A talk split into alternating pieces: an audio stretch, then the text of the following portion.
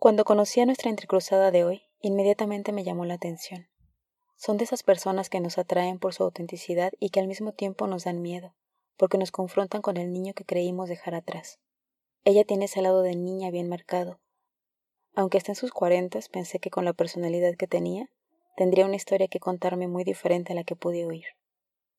La verdad es que no me esperaba lo que escuché. Nos sentamos en un parque de la Ciudad de México y apenas sentada me dijo, que sea claro, no hablaré de emociones, sino no podré contarte mi historia, seré fría. Nunca la había visto tan seria. Terminé llorando viendo a esa niña enfrente de mí que de repente tomó mucho valor para hablar como la mujer en la que se convirtió. Siendo ella, auténtica, sin tabús, transparente. Dejó su fantasía a un lado para contar su historia con el objetivo de ayudar. Prefiero avisarles que esta es una entrecruzada que habla de una niña que se sintió muy sola, que fue confrontada a una violación, relaciones abusivas, drogadicción y pérdida de identidad. Buena escucha. Entre Cruzadas llega a ustedes gracias al patrocinio de White Cat Wedding. Ellos se encargan de realizar el video de tu boda o evento. Contará tu historia y la volverá inolvidable. Tú la vuelves eterna. Entre Cruzadas es un podcast en donde queremos compartir contigo historias íntimas e inspiradoras.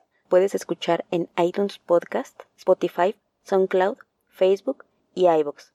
Buena escucha.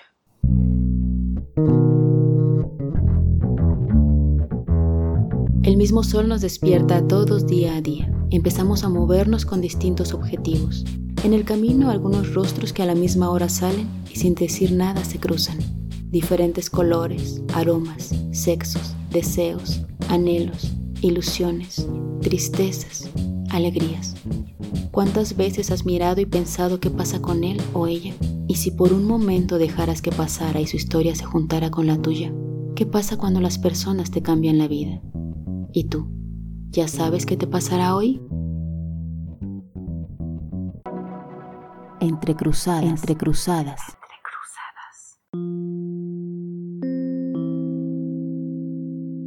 Yo, yo no soy la amante de nadie, yo soy una niña. ¿Me entiendes? O sea, esto fue como una violación, ¿sabes? Pero estaba yo muy confundida. Entonces pasó la semana y le dije a mi hermana, ¿sabes qué? No quiero regresar, no lo quiero volver a ver. Me dice, ¿pero por qué? Yo no, porque no quiero. Y entonces ya le cuento y no me cree.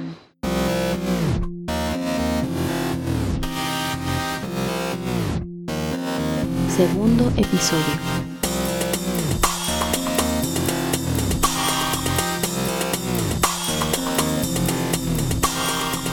O sea, yo ya estaba, yo ya, ya, ya, tenía esta identidad de niña traviesa, como que le gustan las drogas, la diversión, escaparse, tarará, tururú. Entonces mi hermano no me, decidió no, no creerme. Hablé con mi mamá por teléfono, me eché a llorar. O sea, como que nadie, realmente nadie me creyó. Pasó el tiempo, ¿no? Pasaron los meses. Estamos ahí en diciembre, ¿no? Más o menos. Son enero, febrero. Y eh, nos fuimos a un viaje, a un crucero, a la India, en un crucero francés. Yo ya tenía 17 años. Y entonces, en ese tiempo, yo fui a hacer una, una plant, fui a hacer una queja en, en, lo que era como el, donde están los policías, en el mismo, en la misma colonia, en el mismo barrio. Y les fui a platicar a los, ¿no? a los policías y les conté, llamaron al, al psiquiatra, obviamente lo negó, ¿me entiendes? Y entonces cuando estamos en el cuarto juntos me dice, ¿por qué me haces esto? Y yo, ¿cómo que por qué? O sea, ¿por qué me haces esto tú? ¿Me entiendes? O sea, me sentía muy nerviosa de estar en el mismo cuarto con él, tuve que pasar procedimientos de, de, mm, de confirmación que me habían violado, entonces fui a un centro de violación, había una señora que me tenía que ver si yo tenía como residuos de esperma y ahí fue como otra violación, porque las señoras, todos estaban escandalizados que cómo yo acusaba al rompía, ¿me entiendes? O sea, ¿cómo es posible? O sea, no, era totalmente incrédulo. Yo, estaba, yo era una niña drogadicta que no tenía nada, ningún fundamento en cómo justificar el acto de este señor, que era muy, muy respetado.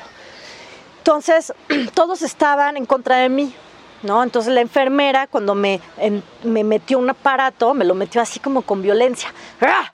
¿No? Me abrió y me rascó. O sea, me dolía, me sentía violada, horrible. ¿no? Y así mi mamá, todos así como muy incrédulos, ¿no? Yo la única que me, me sentía yo aislada en este dolor. Y no, y, y, sin embargo, como que esta cuestión de que soy mala, soy buena, hice bien o hice, ¿sabes? O sea, cuáles son los límites, qué es lo que está bien, qué es lo que está mal, o sea, sin realmente saber qué onda. Entonces pasó el tiempo, después de lo, todo eso, de, de haber hecho mi, mi, queja, de que habían escrito todos los hechos, como yo los, había vivido, llegó el Jean-Pierre, que también había hecho los test, obviamente él lo negó completamente. Y luego en febrero yo me fui a este crucero donde había un periódico, llegaban los periódicos de lo que pasaba en Francia. Y resulta que el sobrino de Jean-Pierre había sobornado a un juez para un asunto de, empresarial y él lo había apoyado. Entonces como que ya tenía yo, o sea, fue como una, algo eufórico, ¿no? Donde mi mamá finalmente dijo, ah, bueno, igual y sí te voy a creer, pues igual y sí tiene razón porque pues ya tiene un récord, ¿me entiendes? Ya tiene un historial, ¿no? Entonces yo me sentía así, ya ven, ya ven, o sea, este cuate es un, es un mentiroso, es un abusador, ¿no? O sea, entonces ahí como que me sentí un poco más segura, llegamos y en el momento que lo quisimos demandar, pues resulta que no lo podíamos demandar porque él nos demandó a nosotros y él era un fromazón. Entonces fue así de que si tú me demandas, yo te demando y te, y te dejo en la calle. Y mi mamá no quiso, no, no, no me creyó, no habían suficientes pruebas, no quiso ella ir al fondo. Dijo, no, ¿sabes qué? Ni modo, ahí la dejamos, ¿no? Y mientras tanto yo me seguía tomando mis uppers, mis downers, ¿no? Como porque no podía yo, no estaba yo dentro de mí misma, no podía ni siquiera saber quién era yo. Estaba totalmente asqueada, ¿no? De toda la situación. Entonces regresamos, eh, obviamente yo me había cortado el pelo, yo ya había tenido una overdosis de, de pastillas, ¿sabes? O sea, el tiempo que pasó fue muy drástico para mí porque me sentía muy sola, nadie, o sea, no podía yo contar con nadie, no había nadie que me creía, estaba muy aislada. Entonces, en el momento que regresó a la escuela, por alguna razón, mi mamá decide contarle al director de la escuela que me habían violado, que tenía estos problemas, ¿me? Porque mi mamá siempre creyó mucho en la institución, como que ya no podía asumirlo, necesitaba un backup. Entonces, bueno, el, director, ay, bueno, pues qué mal, pues de, si lo que, que, quieras que te podamos ayudar, pues qué, qué, qué, situación más complicada, que no sé quién, no sé cuánto, ¿no? Pero yo así como que me sentía, ¿me entiendes? Que no estaba yo pudiendo procesar ni mis emociones, ni mis pensamientos, ni tener mi lugar, estaba yo muy confundida y enojada, muy, muy enojada. Y para el caso, ya como que los amigos ni siquiera sabían lo del psiquiatra, nada más este cuate, ¿no? Resulta que se enteran que pertenezco al Botamunda y que a este grupo de bailarines o de, de estas fiestas que se llama Lemrod. Y entonces dicen, ay, entonces como perteneces a, a, este grupo prestigiado y ¿no? de, de París, de Lemrod, entonces pues ya me interesa ser más tu amiga. Entonces de pronto ya tenía más amigos, pero no, yo no podía como que medirlos, ¿no? O sea, de pronto yo ya tenía como un lugar dentro de la escuela. De pronto Louis Divine ya era mi amiga que eran como los cool, guapos de la escuela, ¿no? Así. Yo en ese momento me empiezo a juntar con ellos, nos vamos al billar, nos vamos al café, y yo seguía tomándome estas pastillas. Y entonces dice Louis Divine, dice, oye, ¿qué tal si hacemos un pastel con las pastillas? Le digo, ah, órale, ok, qué buena idea. Digo, yo lo hago en mi casa. Entonces hago el pastel, un, un panque de plátano, lo hago y meto una caja de 2 gramos por pastilla. Y son 20 pastillas. Mucho, ¿no? Y yo en ese momento, pues yo ingenuamente estaba pensando, ay, pues se van a dormir. Qué divertido, ¿no? La clase se va a dormir, se va a quedar dormida. Ese es el plan. Entonces, llevo el pastel. Era dentro de las clases que era de francés, de alemán y español. Todos agarran su pedacito. Todo yo así como que yo también agarro mi pedazo. Yo estaba acostumbrada a mis, a mis dosis. Y entonces empiezo a ver el efecto que empieza a hacer el, el pastel, que yo empiezo así a observar, ¿no? Y veo que nos quieren quedar dormidos, porque necesitan poner atención a la clase. Entonces empiezan a poner hasta el huevo, ¿me entiendes? Empiezan así como a no pueden hablar, no pueden articular, no pueden caminar. O sea, entonces todos, o sea, dicen, ¿qué pedo? ¿Qué, qué, qué está pasando? Se preocupa muchísimo la escuela. Entonces yo voy con, la, con, mi, con mi cómplice, que era la maestra de ciencias, y digo, no, pues es que pasó esto, y yo sé que no sé qué. Tira la evidencia, tira la evidencia, ve, yo ahorita la agarro, la tiro, que no sé qué, ¿no? Y tiró el papel. Y yo le dije, no, pues es un yogur podrido, ¿no? O sea, pues yo creo que le puse un yogur podrido y no lo vi. Pero no, como que yo ya había tenido esta historia de, de echarme la culpa, ¿no? Y dije, no, yo no puedo ahorita decir que sí fue mi culpa y que cual, y, ni modo, ¿no? Entonces como que lo negué, lo negué, lo negué. Y de pronto todos los que habían comido pastel se empezaron a poner realmente muy mal. Entonces llamaron la ambulancia. Y la ambulancia, pues estaban muertos de la risa, porque era una escuela muy fifí, donde todos eran como súper estudiosos y todos estaban hasta el huevo, ¿me entiendes? Y entonces los de la ambulancia, ¿me entiendes? Que pues obviamente ahí este, trataba de decir, no, pero tú también te lo tomaste, ¿y por qué no estás hasta el huevo? No, pues es que yo ya, yo, o sea, pues no, o sea, digo, yo ¿no? O sea, sin confesar que eran las pastillas, pero, ¿no? Como diciendo, bueno, pues sí me siento mal, pero no tanto. El caso es que no sabían qué onda y los llevaron al hospital, a unos cuatro o cinco, donde realmente les afectó y les pegó muy fuerte.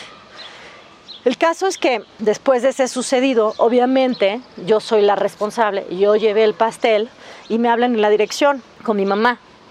Entonces mi mamá escandalizada ¿no? Decía así de que, o sea, ¿cómo es posible? Que no sé qué. El caso es que entre mi mamá y el director hacen como un, un, este, un ping-pong, ¿no? De, insultos, de culpa, de indignación, de, de un sentimiento así terrible, ¿me entiendes? Así de que cómo es posible que yo haya hecho eso, que y lo que pasó con el, con el psiquiatra seguramente no fue verdad, que realmente estoy amenazando y puse en peligro a muchísimos niños, que qué hubiera pasado si hubiera pasado algo mal, que ta, ta, ta, y ellos son los responsables, ¿no? Y entonces ahí empecé a entender que pues sí, obviamente estaba muy mal, ¿me entiendes? Estaba muy mal lo que yo había hecho. Sin embargo, yo era una niña todavía, o sea, yo estaba buscando una identidad, yo no sabía que estaba bien, que estaba mal, justamente había pasado lo del psiquiatra, nadie me creyó. Entonces, es como, fue una forma para mí de llamar la atención, ¿me entiendes? Como decir, bueno, si a mí me pueden estar violando, ¿no? Pues yo también puedo estar chingando a los demás, ¿sí me entiendes? Entonces, es como que esa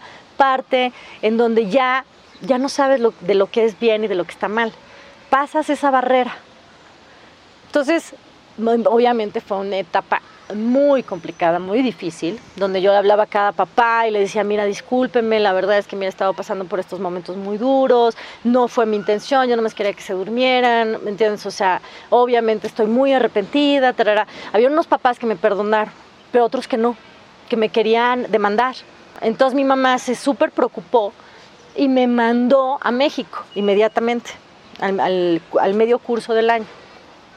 Entonces le habló a unos amigos que yo tenía en México, que si me aceptaban, que no sé quién, no sé cuánto. Entonces llegó a México, a la casa de antes, de la familia con la cual yo me juntaba, que era conservadora, que era muy, este, muy de acuerdo a las formas de la cultura mexicana, muy, muy este, católica. Entonces yo llego ya alterada, ¿me entiendes? O sea, ya, o sea, yo estaba así como una bomba de tiempo y llego a su casa con todas mis pastillas, los uppers, los downers, y entonces, sin, sin todavía entender la gravedad en la que, ¿no? Del, del, asunto en el que yo estaba, yo seguía como que dándole pastillas a mis amigos, ay no, pues mira, métete esta y métete esta, que no sé qué, no sé cuánto, ¿no? Como que seguía con esta actitud de ponerlos todos en otro estado, ¿no? Y yo me reía, la verdad, yo lo disfrutaba. Sí, porque como fue fuera de mi control, yo necesitaba como que tomar ahora el control, ¿no? Obviamente no duré un mes, en casa de mis amigos, de los amigos y me corrieron. Entonces fui a casa de otros amigos y tampoco duré, ¿me entiendes? Y me seguían corriendo, o sea, ya nadie me quería en sus casas, ¿me entiendes? Porque yo era así como que un peligro, una niña de 17 años que, que, era descontrolable, que hacía lo que quería y que eh, ya tenía problemas de drogas y ya era como una rebelde. Entonces, mi mamá se tuvo que reversar de París y vivimos en un apartamento junto con una amiga porque la casa todavía estaba bajo construcción. Y ahí, pues obviamente, bueno, ahí fue ya el proceso de la adolescencia, en donde te sigues conociendo y quieres seguir haciendo amigos. Y pues ya esa rebeldía empieza a tomar diferentes tonos, ¿no? O sea, ya, ya son otras drogas, ya son otras fiestas, es otro ambiente. Ya me siento obviamente en mi ambiente, pero sin serlo tanto, porque ya estoy totalmente perturbada. No me, no me, no me hallo, no me hallo. Voy a otro psiquiatra y era siempre muy awkward, ¿no? Porque pues llegas con otro psiquiatra y dices, pues ves que mi, psiquiatra me violó. Como que se ponen una barrera muy firme para que entiendas que hay una separación, ¿no? Entonces nunca hay emoción. Entonces, la relación conmigo y con los hombres y la autoridad se empezó a, defractalizar, empezó a tomar otras formas, empezó a haber una ira contenida porque no, no lo estaba yo trabajando, no lo estaba yo asumiendo. Yo seguía muy enojada porque no, no había justicia, yo no me sentía que estaba yo en un mundo justo. Entonces me seguía, escogí seguirme escapando dentro de todo este mundo que te ofrece todas las alternativas para escaparte. Aún así, aunque yo me escapaba con mis amigos y seguía tomando drogas y todo, acabé el, ciclo escolar y luego conocí a un hombre que fue el amor de mi vida, que fue así como que alguien que me, que me vio, alguien que vio una belleza, alguien que vio algo, un talento, ¿no? Y, pues yo nunca, nunca tuve esa contención, nunca tuve esa, esa, aceptación, ¿no? De los padres que te dicen, mira, qué, qué belleza, ¿no? Qué bonita, ¿no? ¿Cómo te quiero? Entonces, aunque por algún tiempo yo escogí a esta persona, nos escogimos mutuamente, por lo que de lo que nos atraímos, ¿no? Porque los dos nos atrajimos física y emocionalmente, él también tenía carencias, le gustaban las drogas, teníamos nuestros perros, o sea, como que había muchas cosas que nos combinaban. Sin embargo, emocionalmente estábamos totalmente perdidos. Entonces, nos convertimos en, un, en, en uno mismo, pero en un ciclo de dolor. Y con las drogas fue todavía así, nada más empujar más el dolor y empujar más el dolor porque yo después pasé a drogas más fuertes, ¿no? que, es, que son drogas que te, que, te, que te matan, que te matan poco a poco. Continuará.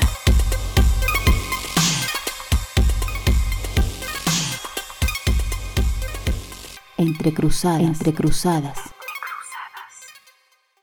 El propósito de Entre Cruzadas Podcast es inspirar a la gente a través de historias, es muy importante para nosotras que compartan este contenido. Así que si piensas que esta historia puede inspirar a alguien, compártela y ayúdanos a impactar a más personas. Espero que hayan disfrutado este podcast.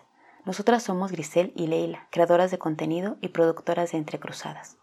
Lo que otros cuentan de su vida puede entrecruzarse con la tuya. Si tú también tienes una historia que contar, escríbenos a entrecruzadaspodcast.gmail.com.